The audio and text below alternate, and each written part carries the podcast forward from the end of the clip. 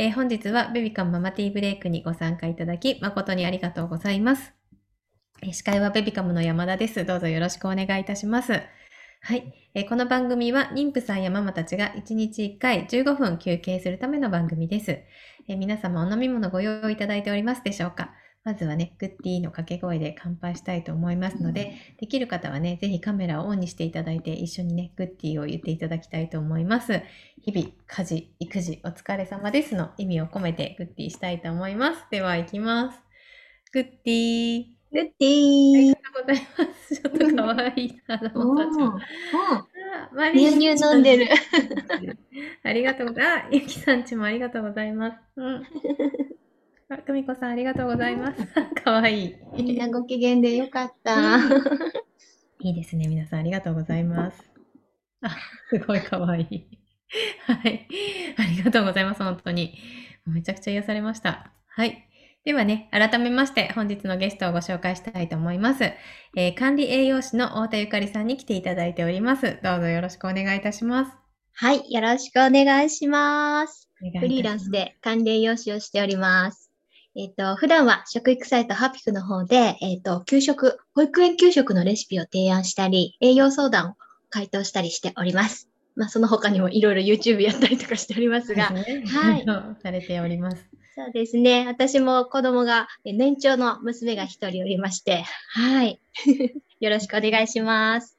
はい、よろしくお願いします。で、ちょっと先ほど待機室でもお話ししてたんですけど、もうね、毎月出ていただいていて、で、先月行われたベビカムのイベントの方にもね、ご出演いただいております。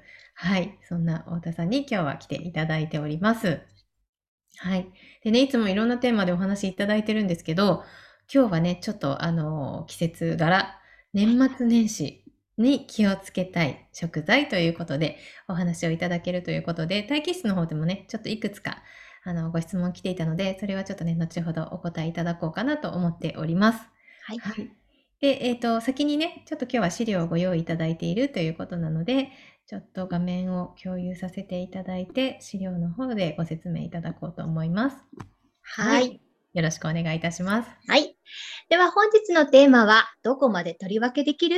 年末年始に気をつけたい食材ということでご紹介します。はい。あの、もうね、2人目、3人目育ててる方は知ってることもあるかと思うんですけどもね、うん、結構あの、食べられるとか、ね、詰まりやすいっていう食材が、実は年々ですね、あの、年齢制限が高くなってきてるものもあったりするんですよね。なのでね、そういった点も踏まえて、まあ、見直しっていう部分も含めて、あの、していただけたらなと思います。はい。では、スライドをめくってください。はい。さあ、今日紹介するのは大きくこの6つの食材になります。はい。まずは、蕎麦。これはね、年越しそばっていうことで、うん、あの、見れない一緒に食べたいなとか、兄弟と一緒にっていうこともあると思うんですけどね。そして二つ目は、エビ、カニ、イカ、タコ、魚介類ですね。はい。そして三つ目は、練り物。そして四つ目は餅。五つ目黒豆、六つ目銀杏ということで、あとはおせちであったりとかね、お雑煮の時にあの登場しやすい食材となっています。大体まあこれは気をつけてる方も多いかもしれませんし、うん、気にしてなかったものもあるかもしれませんがね、うん、一つずつ説明していきますね。スライド次お願いします。まずはお蕎麦はご存知の通り、一番はね、アレルギーの心配ありますね。はい。確率発症する数としては少ないんですが、ただ発症した場合にあの結構重篤な症状、アナフィラキシーショックって言ってね、うん、ちょっと最悪の場合、命に関わったりってこともあるので、特にね、食材の中でも慎重に、あの、進めてほしいものになっています。うん食べられる年齢としてはね、1歳以降から少量ずつなら OK ってなってるんですけどね、結構皆さん気にして2歳、3歳までね、あの食べさせないっていうご家庭もあるらしいんですけど、年齢を遅らしたからといって発症が遅くなることではないんですね。発症率下がるわけじゃないので、うん、うん、あの、一番大事なのは、いきなり当日にあげないことです。うんうん、これはね、特に年末年始ちょっと病院もお休みになってたりとかね、時間が変わってたりすることもあるので、うんうんもし食べさせたいんだったらもう今のうちからね、あの、う試しにまずあげるっていうことをしてあげてほしいと思います。なるほど。うん。で、その際も本当にそばそのものを、まあ、一口分だけあげるとか、うん。もしくはお蕎麦を茹でて、その後におうどんをその茹で汁で、茹でたうどんをあげる。うん、大体その方法がね、まあ一番あの量が少なくてね、あのうん安心して進められるって言われています。はい。でもしそこで食べても、うんまあ、その直後に出ることが多いんですけど、半日ぐらいは変化がないか見ていただいて、うんはい、あの、それで OK っていうことで、いきなり一人前はあげませんよ。そうですね。やしていくのでね。あくまでお子さん食べられるのが分かる、分かっても、あの、あげるのは本当にね、一緒にちょこっとおすすめ揚げくらいにしてあげるといいと思います。うんうんうん。あとはやっぱり1歳ぐらいの場合だと、まだちょっと噛んだりする力もあれなので、長めに柔らかく茹でてあげてください。あ、なるほど。はい、そこがポイントですね。はい。はい。では次のスライドお願いします。さあ次はエビカニイカタコ。これも同じくアレルギーもそうなんですが、うん消化がかかりやすいんですね。そっか、そうなんですね。そうなんですよ。まあ歯ごたえが強いものは特にね、小さくするっていうのも当たり前なんですけども、うん。まあ1歳半以降でも OK って言われてるんですが、やっぱりこう、しっかりタコとかイカとか噛み切るのは3歳でも難しい場合があります。あ、うん、なのでね、ねうん本当にお子さんの、あの、普段の噛める様子、ちゃんと噛み切れるものが増えてきたな、豚肉なんかもちょっと大きめでも食べられるかなぐらいから、うん、ちょっとずつ進めてってもいいかなと思うのでうんね、うんうんうん、これもあんまりあの無理に進めない方がいいですね。はい。うんで、初めて食べるのもやっぱり同じように当日じゃなくって、うんうんうん、あげるようにしてください。はい。さあ、じゃあ続いて次お願いします。はい。えー、次は練り物ですね。うんこれ意外とあの気にしない方いるかもしれないんうん、ですけど、そうですね。なんか平気そうなイメージかもしれない。そう。練り物は一番はね、あのしょっぱいことなんですよね。そっかそっか、そうですね。意外と思ってるよりあります。う。ん。なんでかっていうと、練り物ってあの、まあ、お魚のすり身とかね、あの、こう練って、蒸して作られるんですけど、うんうん塩を入れないと全然美味しくないんですよ。あの弾力が出なくて。あ、ゆぶっね。ゆぶって。そう、昔調理実習でね、学校に行った時にやったんですよね。かまぼこ作りで、塩ありと塩なしで、全然食感が違って、そうなんだ。あの弾力を生み出すためにうんうん、塩がやっぱりそれなりに入っちゃうんですよね。うん。うん、だから子供向けのであっても量が多いとやっぱり塩分多くなるので気をつけた方がいいですね。なるほど。あとは、やっぱりこう、アレルギーある子はね、卵だけじゃないです。小麦大豆とかも入ってる場合があります。そうなんなので、しっかり原材料を確認して、うんもしあげるんだったら、えっと、かまぼこちくわが弾力強いのでね、それ以外だったらまだはんぺんとかなら問題ないと思うんですよね。えー、伊達巻きなんかにもはんぺん使われますけど、うん。うん、そういうものであれば、まあ、あの、うん、あの、適量。うん甘くなりすぎないように揚げてあげてほしいですね。うん。で、もしちょっと揚げるのであれば、粗みじん切りにしてあげるとか、弾力のあるものはそれで様子を見て1歳半以降揚げてください。はい。はい。では次お願いします。さあ、続いては餅。さあ、皆さん何歳から揚げますかね、餅。ねえ、ちょっとなんか想像ができない。なんですよ。1歳半からってね、あの、いうサイトもあるんですけど、やっぱりね、こう、噛み切るって結構難しいんですよね。だから、ここまあ3歳半以降ってちょっと中途半端になっちゃいましたけど、うん、まあ3歳、さっきのね、あの、イカタコと同じですね。やっぱり、噛めるかしっかり見てほしいと思います。あとは一口大に切るっていうのも、意外とね、そのままスポッて飲み込んじゃうこともあるので、そうなんですね。できれば細めに切ってあげた方がまだね、こう噛まなきゃ食べられないんで、うーん。どっちかっていうとそういう風に切ってあげた方がうん、お子さんにはちょっと安心かなと思いますね。なるほど。あとは、焼き餅よりもちょっと溶けるぐらいに茹でたぐらい。あうん。あれぐらい。の方がまだね、積まれにくいですし、あとは必ず、食べてる間必ずずっと見ててあげてください。あ、そうですね。うん、もしなかってもね、すぐにやっぱ対処するのとそうじゃないのと違いますしね。うんうんうん。はい、大人でもやっぱ詰まらせますし、うん、そうですよね。うんうん。一番餅で詰まって亡くなる方が多いんでね、うん。気をつけて、はい、食べられないわけじゃないですけど、最新の注意を払ってあげてください。はい。じゃあ次にお願いします。続いては黒豆です。さあ、黒豆もですね、うちの子も大好きで結構昔食べてたんですよね。うんうんうんあの、おせちってすごい甘いじゃないですか。うん。うん。基本的にまあ、この食材だけじゃないですけど、全体的に日持ちするように味が濃いんですよね。はいはい。そうそう。なのでね、直接あげると、やっぱりもう子供なんか止まらないです。甘いの大好きみたいな。それで、ちょっとね、食塩効いてるのもあったりするんでね。で、これもですね、あの、詰まるイメージないかもしれないんですけど、はい。逆にこれぐらい、あの、ちっちゃいものって、うんあの、喉に詰めるっていうよりも肺の方、気管の方にね、詰めることがあるんですよ。あ誤嚥といって。うん。で、そうすると、その時は、なんか苦しそうにするとかっていうわけじゃないんですけど、ちょっと後になんか顔色が悪いとか、うん。元気がないとかっていうので、あの、まあ、肺の方ですね、肺炎を起こしちゃったりとか、うん。そっちの方でね、ちょっと心配なサイズになるので、うん。今多分保育園でもね、こう黒豆に限らず大豆、お豆なんかは結構小さく切ってあげてるところが多いんですね。うんうんうん。うん。なので、できればまあ半分以下にあげた方がそのまま飲んでも詰まりにくいのでね。うん。はい。ちょっと一工夫。で、濃い味も、なんだったらあの、レシピ探すと、もう黒豆を茹でただけのね、レシピなんかもあるんですよ。へえ。そのものの味を。まあ、ほんのりやっぱり甘みとかもあるのでね。なので、味濃いなと思ったら、もう、お湯で一回茹でこぼしちゃった方がいいかなと思います。そうですね。う。うんん。で、あの、揚げたい分しか目の前に置かないようにしないと、あればいくらでも食べますから。食べちゃう。はい。うんはい。で、これもね、あの、大豆アレルギーないことを確認してあげてください。はい。はい。では、最後の食材お願いします。最後は、銀杏。これは、どうですかね、皆さん。あの、おせちでたまにこう、飾りみたいに刺あして、りますね。入ってますね、うん松葉に入ってて。はいはいはいはいそ。うそう。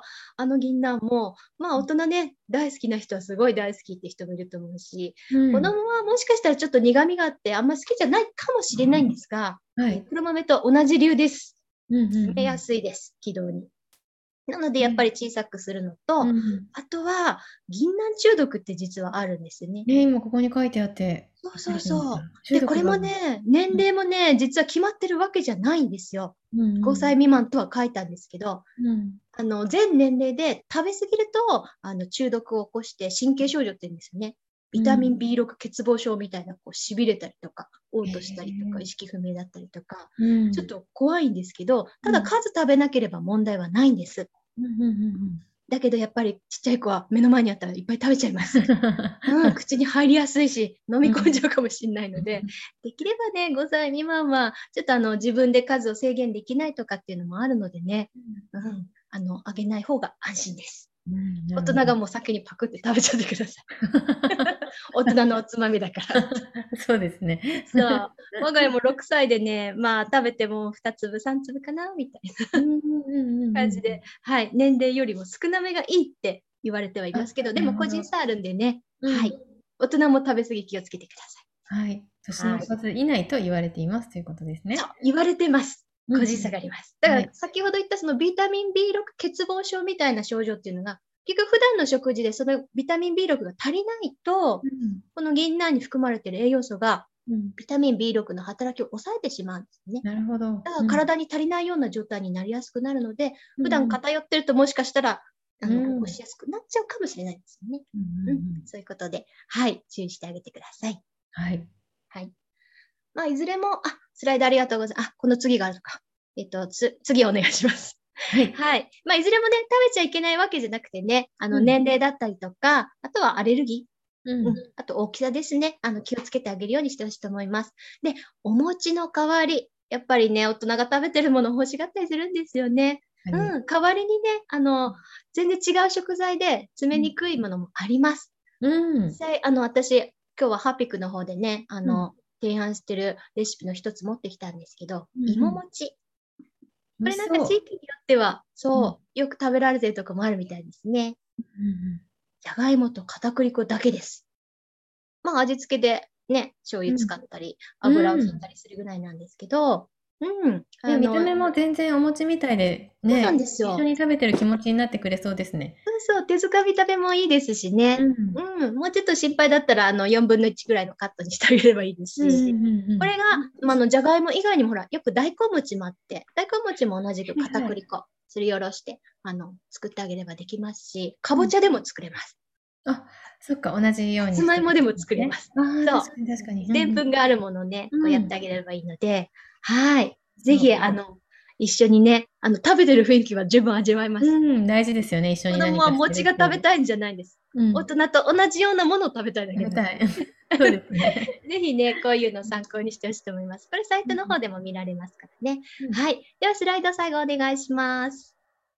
はい。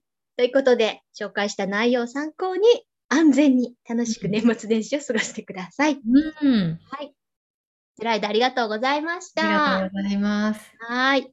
すごい先。ほどあ、ねはい。、先ほどの、えっと、ご質問が来ていたので、ちょっとそれについてお伺いしたいです。えっと、まず、寺谷さんですね。えっと、先日、カニ缶、一あ、1歳1ヶ月ですね。えー先日、カニ缶デビューしましたが、カニ食べられますか？ということで、えっと、先ほどのスライドにもありましたけどそう、ですね。うんうん。あの、もうすでに大丈夫です。食べ、一回食べてるんでしたら、うんあの、そばほどね、そんなに量ちょっとずつ増やしてってことは言いませんけど、はい。うん、食べられたなら問題なかったですね。うん最初の一口だけ、あの、病院がやってる時間帯にっていうことで、あそうです進ね。めていただければ、はい、大丈夫です。ありがとうございます。続いて、お餅のお話が出てました。はい、そうでしたね。うん。授乳中でお餅制限した方がいいのでしょうか？これね、よく言われるんですけど、あんまりね、根拠がないって言っていいのかな。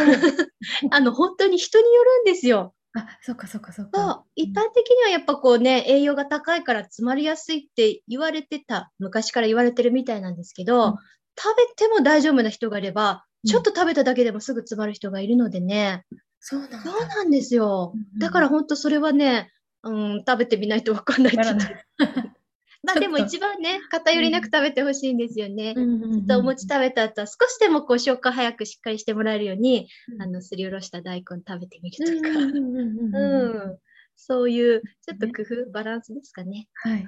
はい。なので、ちょっとね、お餅2つでお茶碗1杯分のカロリーになっちゃうんで、そこも気にしながら、確かに。そうで食べ応えがあるより海苔巻くとか、納豆と一緒に合わせるとか、食物繊維も合わせると、あの、食べ過ぎでちょっと抑えられるかなってなるほど。ね。はい。ありがとうございます。はい。えーっと、あ、途中かな？まだ打ってる途中、林むさんうん。よく食べるのですが、大根のところでちょっと切れちゃってるので、もし、続きがあれば。はい。じゃあ、えっとさん。そばは10割や2、8そばなどあると思いますが、与え方は同じと考えて大丈夫ですか？というご質問。はい。。そうですね。あの、同じで大丈夫です。これはうんそば粉の割合ですよね。そば粉だけが10割だし、うんうんうん28っていうのは、あの、小麦粉が2割つなぎで入ってて、そば粉でっていうので、うんまあ、そこまでね、大きく濃度は関係しないので、どちらも同じような与え方をしてほしいです。はい。ありがとうございます。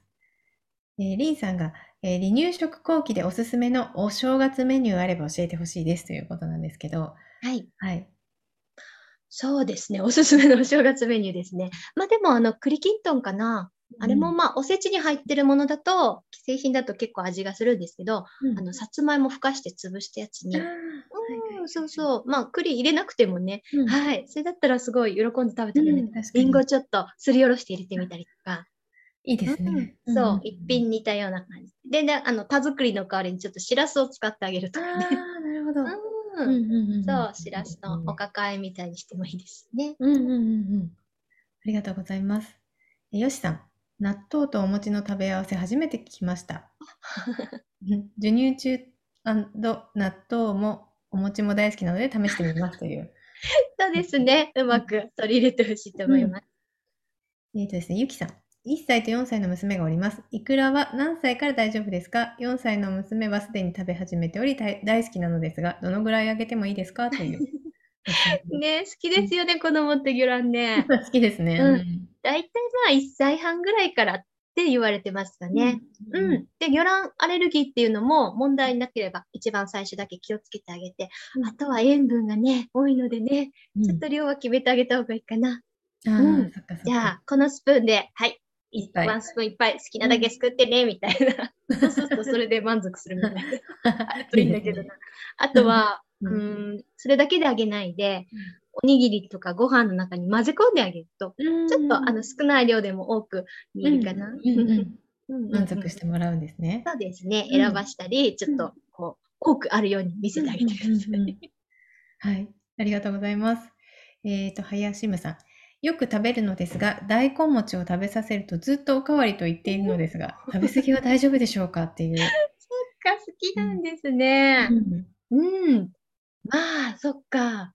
でも大根って辛みはあるんですけど、うんやっぱ加熱じっくりするとね、甘くなるんですよね。うんうんうんううんん。なので、多分甘いもの 気に入ってくれたんかもしれないですよね。うんまあでもやっぱりね、あの、間食としてあげてるのだったら、やっぱりまあ間食のカロリーですよね。ちっちゃいうちだったらまあ大人と違って100キロカロリーぐらいにしてあげたりとか、うんそこに収まるようにしてあげる。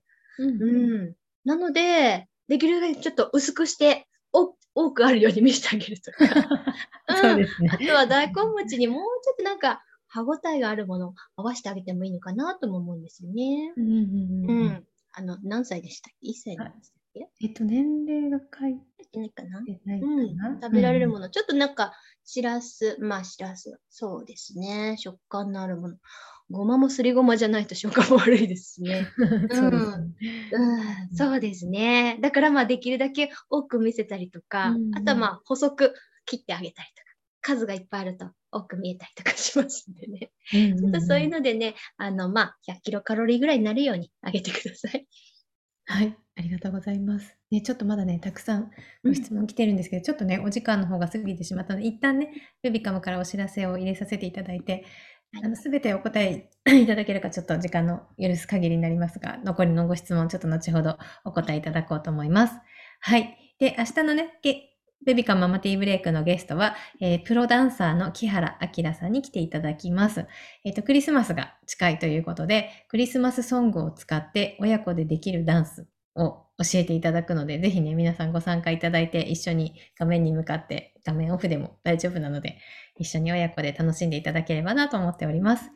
あとですね、今年のママティーブレイクなんですけど、12月の24日、今週の金曜日ですね。金曜日が最終日となっております。で今年もありがとうございましたの気持ちを込めて、インスタライブ参加していただくと素敵なプレゼントが当たるチャンスというのがございますので、ぜひインスタライブ、あの、24日ですね。12月24日金曜日のインスタライブご参加いただきたいと思っております。はい。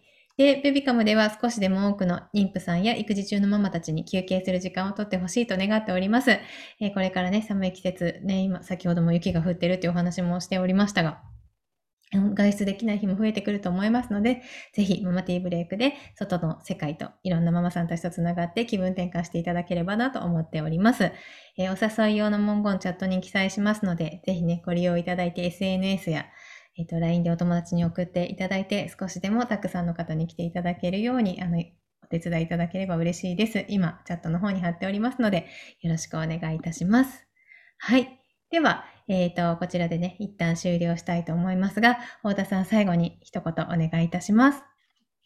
今回ですね、いくつか食食材のことで、うんあの、まあ、何歳からとかいうのは目安としては示したんですけど、うんうんあの、それが絶対ってことはありません。うん。やっぱりお子さんの成長の状態だとか体の状態って一人一人違うので、うんうん、必ずやっぱり最初は、あの、うん安全な時に少し始めてみて。うんそうですね。で、うん必ずも、あの、ちゃんとね、食べられるようになっても、お餅なんかも何歳になっても、必ずそばにいてね、うんなんかあった時に、あの、すぐに対応してあげられるようにっていうところでね、はいうん、あの、まあ、少しずつでいいと思います。そうですん味ね。覚を広げるってことでね、食材に触れさせる機会、うんうん作ってあげてほしいと思います。ありがとうございます。ね。で、えっ、と、あ、今ね、こちらチャットの方にも貼貼っておりますが、ハピクでえー栄養相談をされてて、先ほどのような、あの、ハピクさんの方に載ってるレシピとかも、あの、見ていただくと見れると思うので、ぜひぜひハピクで検索してみてください。であとね、YouTube の方もやられています。これは太田さんが個人でやられているものですよね。はい。お野菜、果物中心に紹介してますね。うん食べ方とか栄養について。はい。えっと、URL も貼ってるんですけど、検索する場合はひらがなでスマイルキッチンで、カタカナでプロジェクトで検索していただくと、あのトップに表示されると思うので、はい、ぜひ検索してみてください。はい。お願いいたします。はい、ではちょっとね、残りのご質問、お時間が許す限りになるので、ちょっと全ては難しいかもしれません。次は、お刺身の話ですかね。そうですね、3歳半。半。うん。お刺身、イクラなどまだ食べさせていないのですが、生魚はいつから目安ですか？うん。そうですね。お魚も、まあこれちょっと消化がね、やっぱりちょっと普通の加熱したものにかかるので、うんまあ3歳から調整してもいいかなとは言われてますね。うんうん、ただ、お魚ちょっと、青魚ね、特に鮮度を気をつけてほしいんですけど、はいうちの娘もあの回転寿司食べられるようになって連れてったら、あの、ヒスタミン中毒ですかね。うんそこに、なんかしばらくしたら30分後ぐらいにこう虫刺されみたいなブワーってジンマシンができて、はいはいはいはい。で、なんか息も苦しそうになってきて、どうしたんだろうって思って病院連れてったら、あうん、青魚食べましたね、みたいな。そうなんですね。そうそう。だからまあ、ちょっとね、あの、まあ、鮮度、お家で用意するときはできるだけ鮮度のいいもの、安心したとこで買ったものを、まあ、少量。うん、うんそうそう。喜んでね、食べ過ぎちゃうとこういうこともあるんだなと思って。あそうですね。そうそうんですね。うんなので、まあ、3歳以降にちょっとずつ様子見ながら、うん。はい。それも、はい、やってみてください。はい、ありがとうございます。えっ、と、1歳です。はいお正月は家族が集まるので、お寿司を食べる機会が多いのですが、お寿司の卵はやはり甘みや塩味が強いでしょうか？うん、そうですね。味ついてますよね。お醤油いらないぐらいね。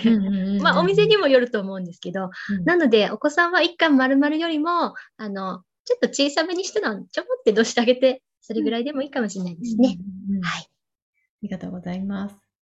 えーあ、先ほどのゆきさんが、スプーンに好きなだけいくら、いくらの方ですね。うん。割らせてあげるのを満足してくれそうなのでやってみますというあことでうんよかった。ぜひ試してみてください。えー、みかちゃんさん。義理妹のお子さんの2人目の子だけが魚卵アレルギーです。あー上の子が大丈夫でも下の子がアレルギーのパターンもあるみたいなので、お医者さんがやってる時に試してうんみてほしいなと思います。私もいくら大好きっていうそうですね。あんまり遺伝って食物アレルギーは関係ないとも言われてるのでね。そうなんですね。そうなんですよ。うん意外と誰もなったことないのにみたいなお家にいましたねそうなので油断せずに。うんそうですね。うん。はい。でみゆきさん、私自身がそばが苦手で、食べると吐いてしまいます。茹でる匂いもおそらく苦手だと思います。採血ではアレルギーとは出ませんでした。うん。うん。それでも子供には与えた方が良いですか？与えるのが遅くなったり与えないことによる影響があるのでしょうかという。ねえ、あの、無理してまであげなくてもいいかなと思うんですよね。